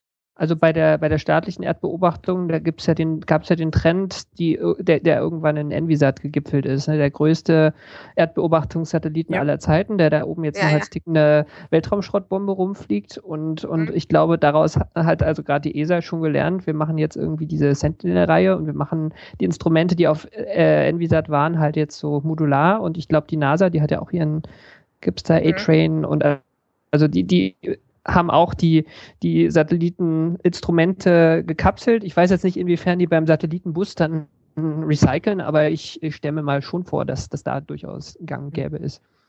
Mhm. Ja. Aber wie gesagt, ich, also ich würde, ich würde sofort erst einmal zu jemandem her, hingehen, der schon hunderte oder, oder Dutzende wenigstens von Satellitenbussen halt gebaut hat und dann halt so ein Ding nehmen. Hm. Äh, gerade Boeing baut, glaube ich, gerade auch welche mit Ionentriebwerken. Äh, und die könnte man dann echt recyceln und sagen, okay, ich baue jetzt mal eben in eine, ich baue jetzt mal eben in eine Mondmission und äh, habe dafür einen Bus, der, was weiß ich, sowas um die 50 Millionen kostet. Hm. Und habe dann auch gleich meine Stromversorgung und ich habe meinen mein Star Tracker, ich habe meinen Antrieb, ich habe alles da. No, es gab übrigens so eine, die, die Instrumente übrigens, da, da rein basteln. Es gab übrigens mhm. so eine. ESA-Mission, ähm, Smart 1. Ja, so eine, Smart One, ja. Genau, weil, weil so eine, so eine Mondmission, der, die ersten Mondmissionen der ESA, glaube ich. Und das, ja. das war ja totaler Low-Cost und äh, fungierte eigentlich nur als Technologiedemonstrator. Ich glaube, da hat er hat ja auch einen Ionenantrieb. Der hatte, und hatten halt so, genau einen Ionenantrieb, ja. Ja, ja, und hatte halt aber auch so ein paar halbherzig äh, eingebaute äh, Instrumente, viele halt deutlich kleiner, also wollten, glaube ich, auch so ein bisschen zeigen, dass man bestimmte Komponenten und Instrumente auch äh, miniaturisieren kann. Ähm, und was ich hinter vorgehaltener Hand auch so auf Konferenzen und so zu Smart 1 immer höre oder auch von, von Journalistenkollegen, ist es halt ein Witz, weil da ist halt keine Wissenschaft rausgefallen. Ne? Also da hat man mal irgendwas eingebaut, äh, sicher technologisch auch einiges gelernt, aber ähm, ja, wenn man jetzt so, so medium gute wissenschaftliche Instrumente einbaut, ist es auf jeden Fall nicht der Weg, weil dann äh, macht sich auch die Wissenschaft letzten Endes ähm, ja, angreifbar, ja, oder? Ja, es, es, geht ja immer nur um die letzten 10 Prozent oder so. Also das, das Zeug, was ja. dann halt die, die, die ganz extremen Kostensteigerungen bringt. Darum geht es mir. Es geht mir nicht darum, ja, aber ich mein, ich mein, ja, wir, wir, wir kommen hier mit einem Viertel der Auflösung oder so zurecht. Oder was in der Größenordnung. Na, das aber ist, ich, ich glaube, Wissenschaft funktioniert ja schon so, dass man immer Grenzen überschreitet und, und, und das, das kannst du halt dann auch nur äh, einer bestimmten Schwelle, also jetzt wieder Beispiel Curiosity, ähm, ich will einfach Instrumente, die haben ihr Gewicht da unten rumfahren haben. So und mhm. dann dann musst du halt alles drumherum ändern und dann kann man halt, musst du halt von der Stange weg und, und ja. doch zur Einzelanfertigung. Oder, oder, du musst dir halt überlegen, äh, okay, ich fahre halt nicht alles rum, sondern ich habe halt eine Landestation. Also ich habe dann wirklich ein, ein, allein wie es der Name schon sagt, ne, Mars Science Laboratory, dann hast du halt ein Labor und du hast einen Rover. Und äh, wenn dann halt das Labor nicht mit dem Rover mitgeschleppt werden kann, dann muss dann halt der Rover irgendwann mal zurück zum Labor fahren und, das, und seine Proben am Labor abgeben. Ja, wenn, das, hätte man, wenn, wenn das funktioniert, ich weiß jetzt gerade nicht, wie klein die Lande, wie, wie kurz oder wie lang die Landeellipse von Curiosity war, aber die hat ja in den Krater reingepasst. Also wird schon einige Dutzend Kilometer gewesen sein. Richtig, ähm, das sind Genau, ne? ja. Curiosity ist in den letzten drei Jahren grob 11, 12 Kilometer gefahren. Also ähm, ich glaube, das ist schwierig. Ähm, ja, vor, weil, vor weil hätte, man, hätte, man, hätte man modellieren müssen, ob man nicht, äh, wenn man die beide gleichzeitig abwirft, ob man dann nicht zumindest die, äh, also wie das dann korreliert, weißt du? Klar, ähm, dass man sie erst beim, beim Anflug trennt, ja, okay. Ja, die Frage mit der gleichzeitig abwerfen ist das Problem doch eher, ob du dann nicht Gefahr läufst, dass die Dinger zusammenstoßen. Also dann, ja. hast du, dann hast du noch ein beides Risiko, also beides Risiko dabei, ne? Ich sage ja, ne, da muss man dann gucken, wie korreliert das Ganze zusammen, ne? Also mhm. wie groß muss der Abstand sein, damit man de, damit die halt nicht zusammenstoßen, ohne dass der Abstand so groß wird, dass man es nicht mehr erreicht.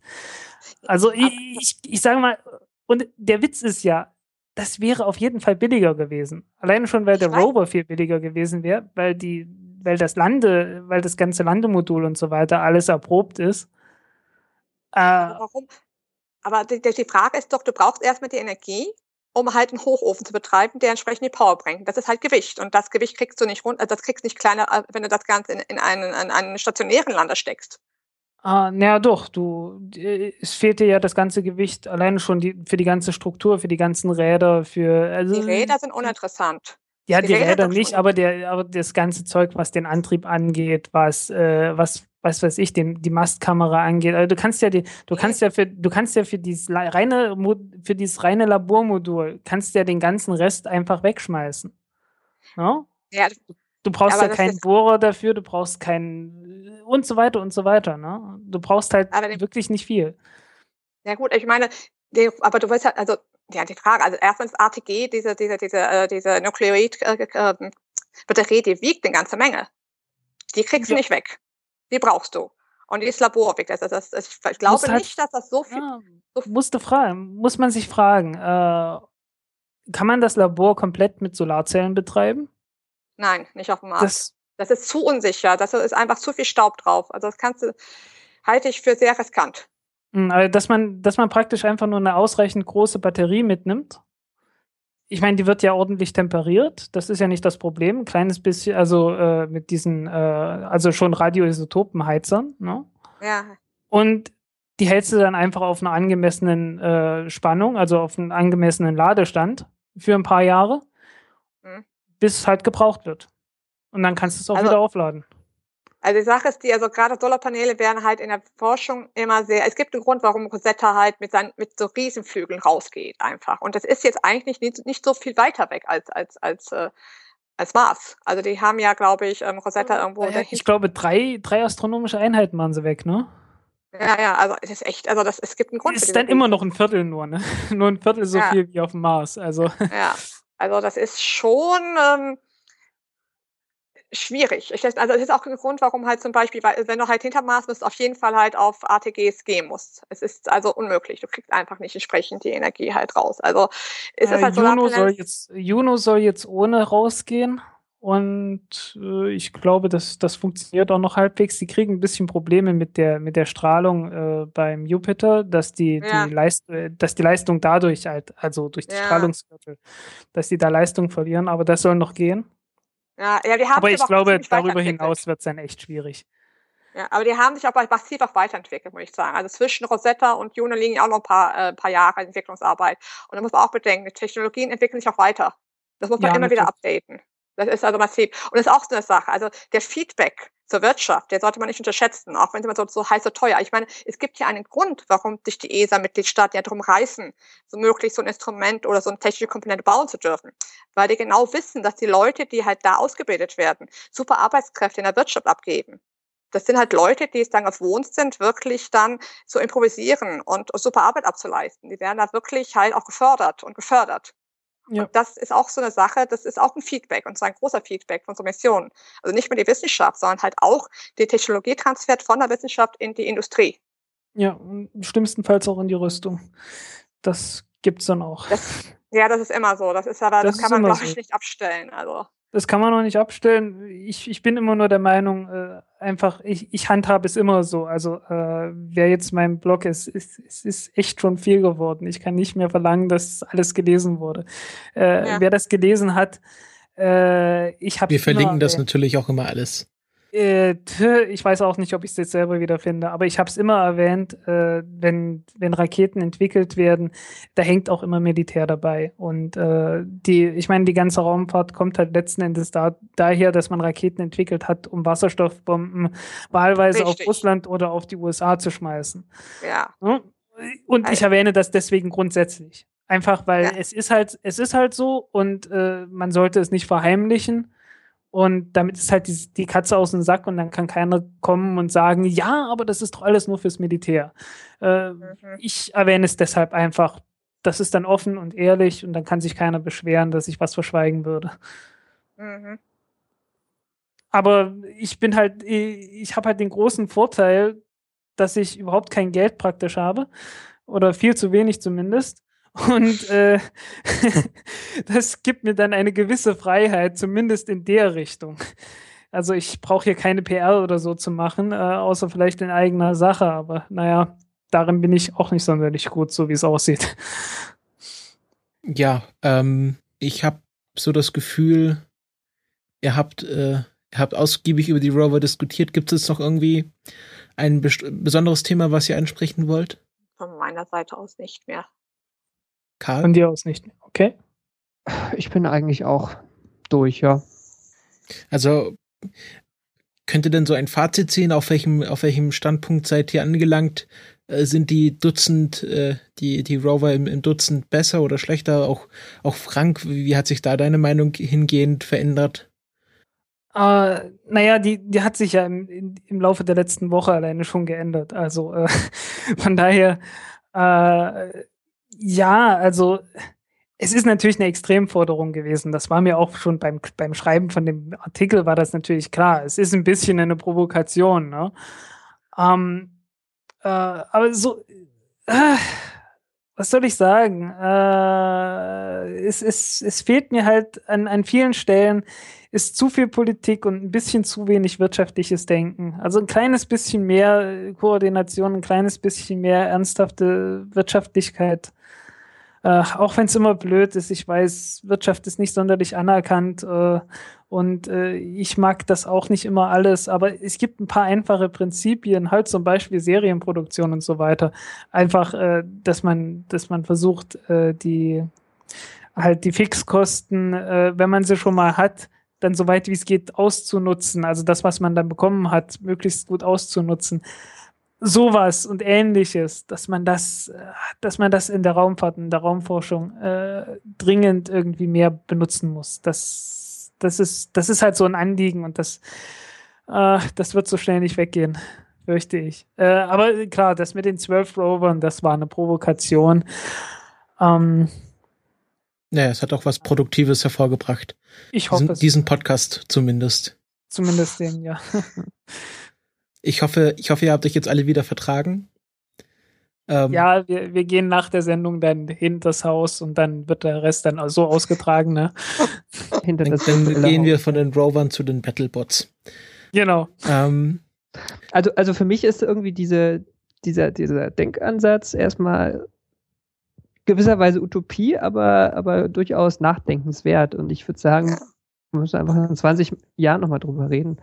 ähm, also ich Ja. fände es total cool, hätten wir auf dem Mars äh, 20 laufende Sonden. Ich meine, jetzt zur Zeit sind es ja auch schon sechs oder sieben, aber ähm, ich denke, ähm, das wäre wissenschaftlich auf jeden Fall ähm, wünschenswert, ja. Ähm, Es, und- es ist halt, ja. es ist halt ein bisschen wie bei Star Trek. Also insofern ist es schon Utopie, aber bei Star Trek, da gibt es dann immer so, äh, senden Sie eine äh, Mark III Planetensonde dahin. Weißt du, sowas hätte ich gerne, dass man einfach irgendwie so eine Standard, so ein Standarddingens hat mit äh, standardisierter Ausrüstung, notfalls ein bisschen modifiziert. Und dann sagt man einfach, okay, äh, wir müssen hier gerade mal diesen Asteroiden da hinten untersuchen, wie der aussieht. Schickt doch mal unsere eine neue Asteroidensonde dahin. Weißt Mhm. du, sowas in der Richtung. Also das würde ich mir echt wünschen. Ich glaube, das, das fehlt ganz bitter.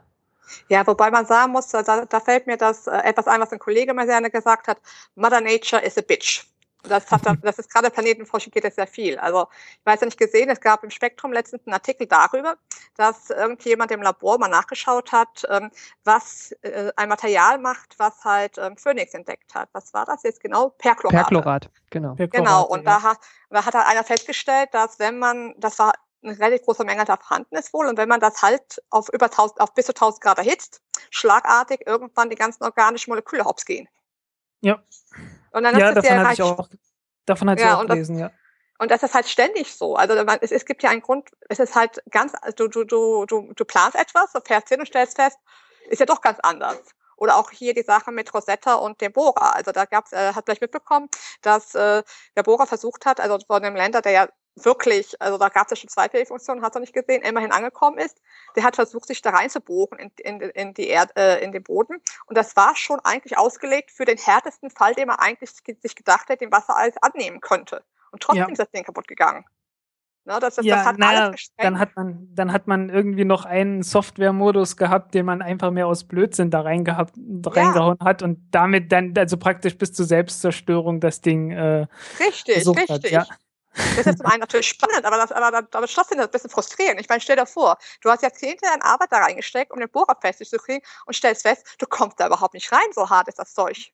Ja, aber im Prinzip ist das ja das beste, fast schon das bestmögliche Resultat. Es ist wirklich was Neues, etwas, das man absolut nicht erwartet hatte.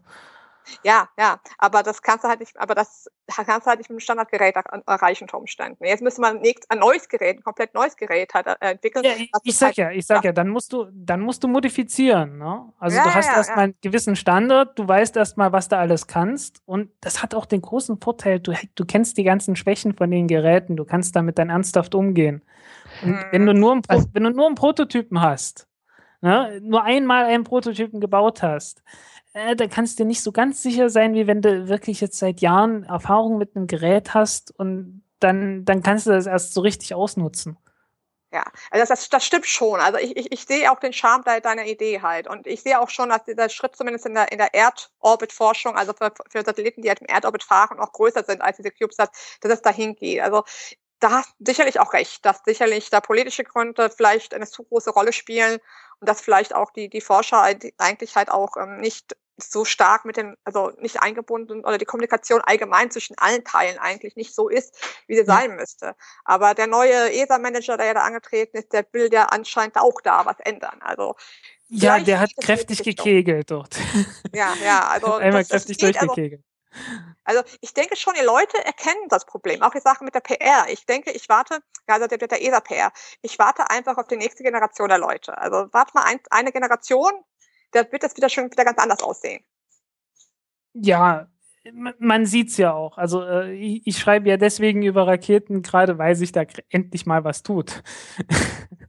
das ist ja, das ist ja das Tolle. Ich habe angefangen, mich für Raketen zu interessieren, als das ganze Gebiet echt tot war. Irgendwie so 2006 mhm. rum oder so. Da war ja gar nichts mehr. Da äh, irgendwie es, äh, es gab halt, was es gab und äh, man hat sich dann nur noch über die glorreiche Vergangenheit unterhalten. Und mhm. jetzt, jetzt tut sich da endlich mal was. Äh, und mhm. nicht ganz, also äh, man muss da wirklich einfach mal SpaceX sagen, äh, Leute, ihr habt da echt was Gutes gemacht. Das mhm. war schon, das war schon so, so der Katalysator. Es hätte wahrscheinlich auch jemand anderes machen können, klar. Aber die waren mhm. halt letzten Endes so der, der Auslöser mehr oder weniger. Du hast aber auch schon mitbekommen, dass es halt, also ich fand es sehr nüchtern zu erfahren, dass eigentlich diese ganze ähm, Know-how, was eigentlich ähm, Apollo halt hochgebracht hat, dass das eigentlich weg ist. Das, ja. das fand ich schon echt herb. Also, das, als ich das mitbekomme, da bin ich fast vom Stuhl rückwärts gefallen, wo ich echt dachte, wie kann das denn sein? Ja, äh, also man, man hat ja jetzt hier SLS, also die, die neue große Rakete äh, und Constellation-Programm, als man das ganze Zeug, das ganze neue Zeug aufgelegt hat da hat man als allererstes mal Zeug aus dem Museum rausgeholt, mehr oder weniger, oder eingemottete Triebwerke und hat die nochmal neu gestartet, um zu gucken, wie geht das jetzt eigentlich alles? Ja, ne, also, das also äh, und, und alles, was die bauen wollten, äh, also das, die F1-Triebwerke, also die, die fünf großen unter, in der, von der Saturn V-Rakete, ne?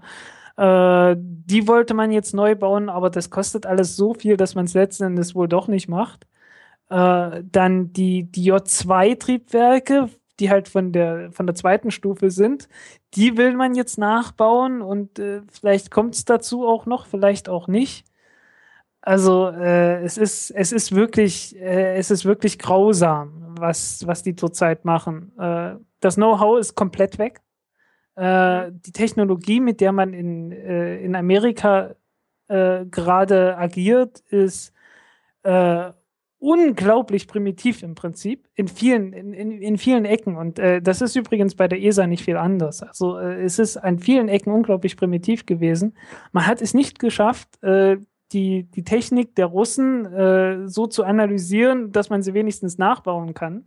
Im Gegensatz zu Indien und zu China. Die konnten das. In Amerika und in Europa, wir haben es noch nicht mal hingekriegt, das nachzubauen. Noch nicht mal das haben wir geschafft. Mhm. Und das ist echt, das ist echt traurig. Also wir, wir sollten mal, wir sollten mal ein bisschen aufhören, uns da lustig zu machen. Äh, etwas nachzubauen, das ist eine Leistung. Eine ernsthafte Leistung. Es ist eine Leistung, die wir gerade nicht hinbekommen. Mhm. Nee, ich sehe das ganz genauso. Insofern auch das spricht eigentlich auch so ein bisschen dafür, halt von diesen Prototypen wegzugehen. Weil das Problem natürlich auch bei Instrumenten ist, dass wenn die Arbeitsgruppe sich aus welchen Gründen auch immer sich aufgelöst hat, ich meine, ich habe ja Daten archiviert, die, wo es halt darum ging, die NASA hat einen Anspruch, dass die Daten auch möglichst in 30 Jahren noch von Doktoranden verwendet werden können. Ja. Und ich bin ganz ehrlich nicht sicher, ob das allen Instrumenten gleich gut gelingt. Ja, da wird Weil vieles verloren gehen, ja weil die Dokumentation einfach sehr schwierig ist halt und man halt unter Umständen in 30 Jahren niemanden anfragen kann, wie das denn jetzt gewesen ist, genau wie das jetzt gemeint ist oder was es da halt an Kalibration stattgefunden hat und so weiter und so fort. Und das fand ich schon auch ein bisschen hart. Ich meine, ich habe mich schon bemüht, das zu machen. Ich denke, wir haben das auch da ganz gut hingekriegt. Aber ähm, man muss sich schon wirklich dezidiert darüber Gedanken machen. Also muss wirklich jemand hinsetzen, sich Gedanken macht, was soll jemand, der in 30 Jahren nochmal halt daran geht, eigentlich daraus mitnehmen können? Also wie soll, da, da muss man null anfangen. Also das muss aber ja. wirklich auch jemand da drin haben. Und das ist nicht so einfach. Also ich habe echt Kollegen gehabt, die gefragt, was machst du denn da beim Mars Express? Ja, Daten archivieren. Guckte mich an, das kann doch nicht so schwer sein. Also die hatten das Bild im Kopf halt, dass ich Daten irgendwo auf eine Festplatte äh, tue und dann in den Schrank stelle. Dass es das aber nicht sein kann, wenn die Daten wirklich auch für die Zukunft auch gebraucht werden äh, müssen. Das, das war schwer, denen zu vermitteln teilweise. Ja. Ähm, wie, wie ist denn das eigentlich passiert, dass das Know-how oder alles weg ist? Haben die da so viel Geld in den äh, in, zwischen Apollo und, und also im Space Shuttle Programm dann eigentlich verbrannt, dass sie da irgendwie sich selbst ausgenockt haben oder ist es dadurch in, passiert, dass die Regierung so viel Geld abgezogen hat für ihre Kriege oder? Ja, du, du musst das Zeug bauen. Wenn du was nicht baust, wenn du was nicht machst, Richtig. dann ist es weg. Dann, also das, das Wissen, das Wissen, es gibt, es gibt halt einmal dieses Wissen, das alleine aus den Bauplänen besteht, ne? Die kannst du jederzeit noch angucken, das ist kein Problem. Und dann gibt es dieses implizite Wissen, wie du das dann tatsächlich tust. Ja. Ne? Also der, der Unterschied zwischen einem Rezeptbuch und dich hinstellen und das, und das Backen oder, oder das Kochen, was da drin ist. Und dazu braucht es dann halt einen Koch. Und wenn ein Koch das noch nie gemacht hat oder lange nicht mehr gemacht hat, dann muss der das erst wieder rausfinden. Es gibt ja jede Menge Köche, die jetzt äh, vor 140 Jahre alten oder, oder zwei, drei, 400 Jahre alten Rezepten stehen und sich fragen, Mensch, wie haben die das damals gekocht?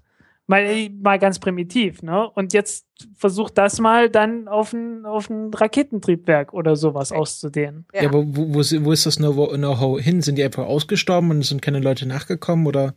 Genau, ja. genau das. Genau. genau es, das, ist, ja. es ist einfach zu viel Zeit vergangen und die Leute sind schlicht gestorben oder beziehungsweise Rente gegangen und haben es natürlich auch vergessen. Also wenn da etwas auch, ich meine, stell dir vor, da fragt dich irgendwo, was, was du vor 30 Jahren damals als junger Mann gemacht hast, wüsste ich jetzt auch unter Umständen nicht aus dem SF.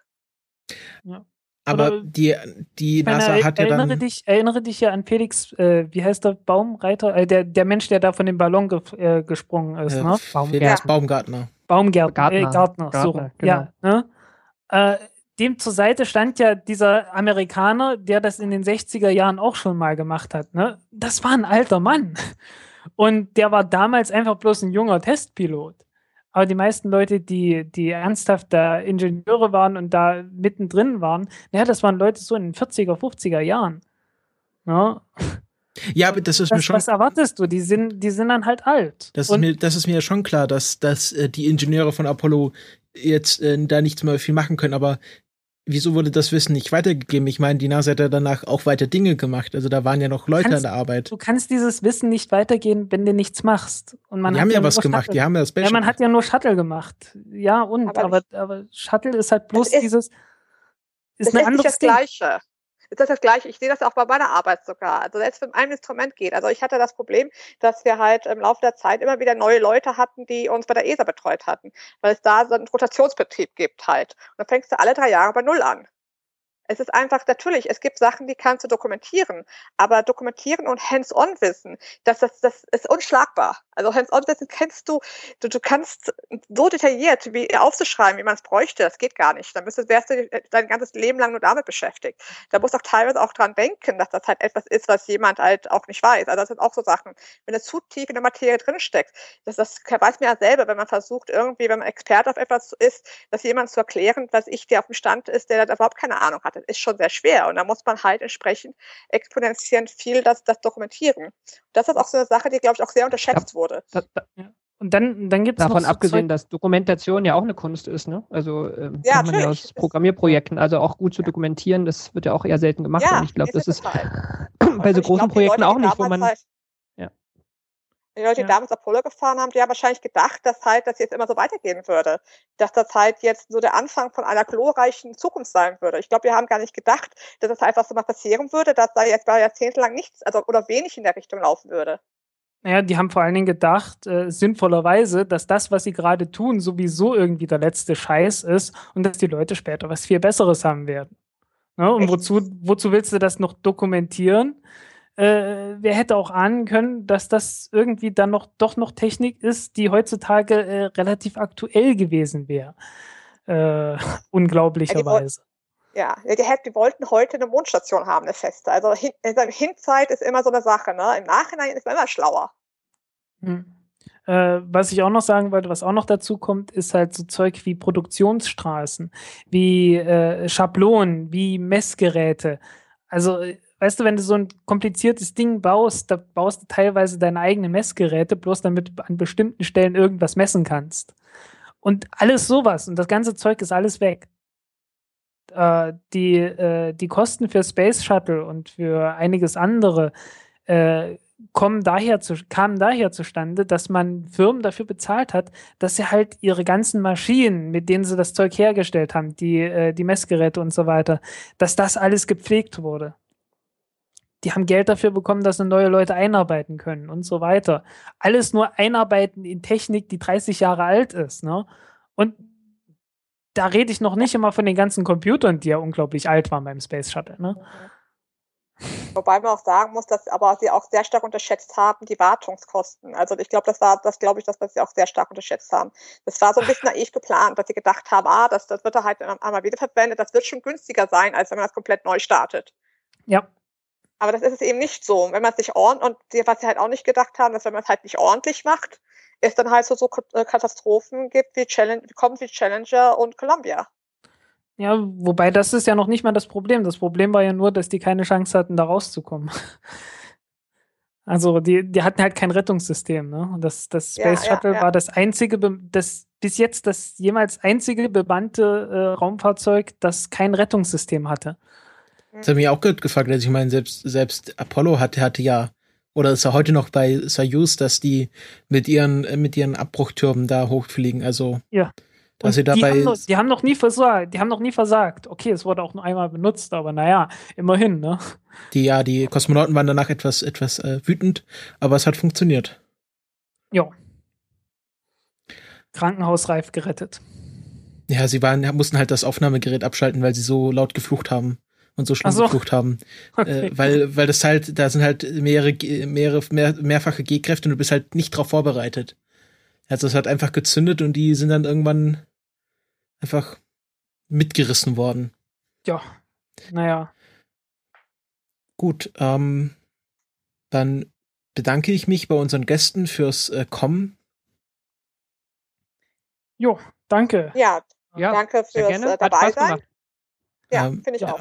Äh, ich würde vielleicht äh, sag dir mal kurz, wo man euch euch finden kann. Ludmilla, du schreibst auch bei den Science Blogs, oder? Ja, bei scienceblogs.de Pla äh, äh, Schrägstrich Planeten. Wobei ich zugeben muss, ich muss mal mehr schreiben. Aber es ist halt, wenn man Postdoc ist, ist das relativ schwierig, Mhm. da Zeit zu finden. Also es ist bei mir immer so sporadisch, da kann, da passiert was. Aber normalerweise bin ich darüber zu erreichen. Einfach in den RSS schmeißen und dann kriegt man's mit. Richtig. Das ist Ja. doch auch so ein Blogger-Meme, oder? Sich dafür zu entschuldigen, dass man gerade so inaktiv ist. Außer halt Frank. Ja, total. Jeder. Total. Ja, ich entschuldige mich dann immer nur dafür, dass ich so viel schreibe und dass ich keine Ahnung habe, wie ich das anstelle. Ja, wenn du schreibst, am Freitag schreibst, ja, diese Woche kommt nicht mehr so viel. Naja, komm, es war, nur, es war jeden Tag nur einer. Ja, Ja, im Vergleich zu dem Monat davor war das schon, äh, ja. ähm, und Karl, du machst ja auch einen Podcast. Genau, ich habe ja am Anfang auch schon mal geplagt, ne? Plug ich nochmal. Also ich mache einen Blog, der äh, von dem ging alles aus. Der heißt Astrogeo und der läuft bei den Silox. Ähm, oder auch unter astrogeo.de zu finden. Und ähm, aus dem heraus habe ich halt irgendwann angefangen, auch noch den, den Podcast zu starten. Sind in der Regel auch so, so Labergespräche, wie ihr sie macht, aber in der Regel mit, mit, extern, mit einem externen Gast. Ab und an habe ich dann auch einen Gastmoderator, dem ich was erzähle, dann wirklich bei euch. Und ähm, neuerdings verwende ich auch da so Recherchematerial aus meinen Interviews, weil, weil für diese Feature, gerade für diese Radio-Features, da habe ich dann irgendwie eine halbe Stunde zu füllen und 10, 12 Stunden Material, Interviewmaterial rumliegen, was ich irgendwie extrem schade finde, das dann so, ja, äh, den größten Teil nicht verwenden zu können. Und ähm, das, das macht eigentlich ganz gut Spaß, auch da, da noch was draus zu machen, auch wenn es ein bisschen Arbeit ist. Ja, Genau. aktuell kann man ja sehr thematisch passend äh, de, dein Feature und das Überschussmaterial dazu äh, zu der Mars, zu dem Mars Deutschlandfunk Feature nachhören auf deinem Podcast. Genau. Ja, zurzeit bin ich mal wieder ganz gut. Ansonsten tut es mir natürlich auch sehr leid, dass ich re- relativ selten dazu komme. Ja, das, das packt man dann einfach so in den Podcatcher oder in den RSS-Feed. Und dann kriegt man das schon mit. Ähm, Das ist das Schöne daran. Ja. Ja. ähm, dann, äh, Frank, äh, dich höre ich ja bei unserer nächsten Folge wieder. Ja, Und äh, dann sagen wir vielen Dank fürs Hören und bis zum nächsten Mal. Ciao. ciao. Tschüss. Ciao. I wanna live on Mars inside a tiny rundown shack. I'd eat red dirt for breakfast, lunch, dinner, and for snack. I'd live inside a bubble. I'd go out looking for trouble. And there'd be something unanticipated like a cave beneath the rubble. I'd explore the cave like it was simply no big deal. My bubble suit has oxygen and my bubble car's got wheels. The cave would be ginormous, inside would be a forest, and there'd be something unanticipated like a great big Martian chorus. Welcome to Mars. We don't like bubble cars. We prefer bubble bicycles. We're nice if you're nice to us. And welcome to Mars. Please sit and watch the stars projected on the cave's walls. Our eggnog's amaze balls. I'd drink their eggnog sleepily, and they'd make up a bed. Silver blankets for the cold, and red dirt pillow for my head. I'd dream of the young universe with no laws and so perverse, and I'd wake in the morning with a hangover, and they'd have a cure, and the Martians would explain to me oh, how it all began. Something about a great big bang and every grain of sand. And they'd make me part of their family. I'd climb a mountain, stand and see the earth way in the distance. Winking, blinking back at me. Oh, welcome to Mars. We don't like bubble cars. We prefer bubble bicycles. We're nice if you're nice to us. So welcome to Mars. Projected on the cave's walls, our eggnog is a maze ball. So